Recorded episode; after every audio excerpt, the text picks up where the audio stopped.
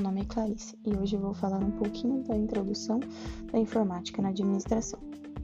A cibernética marca o início da era eletrônica nas organizações. Na Revolução Industrial, o esforço humano foi transferido para a máquina, com a automoção provocada inicialmente pela cibernética e depois pela informática. Muitas tarefas que cabiam no cérebro humano passaram a ser realizadas pelo computador e está levando a uma substituição do cérebro humano por softwares cada vez mais complexos.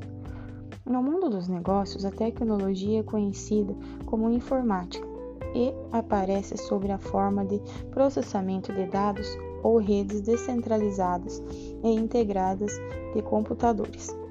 Através da informática é que se consegue agilizar, desenvolver, divulgar, visualizar e dar mais exatidão nos resultados das empresas, que antes demorava muito tempo para ser concluído e sem resultado tão preciso como pode se adquirir hoje.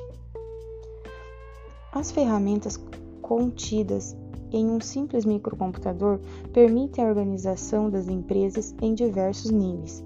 Essas ferramentas servem para facilitar cada vez mais o trabalho dos profissionais, principalmente na área da gerência, diretoria e presidência, que lidam constantemente com tomadas de decisões, hoje cada vez mais urgentes, principalmente em tempos de crise.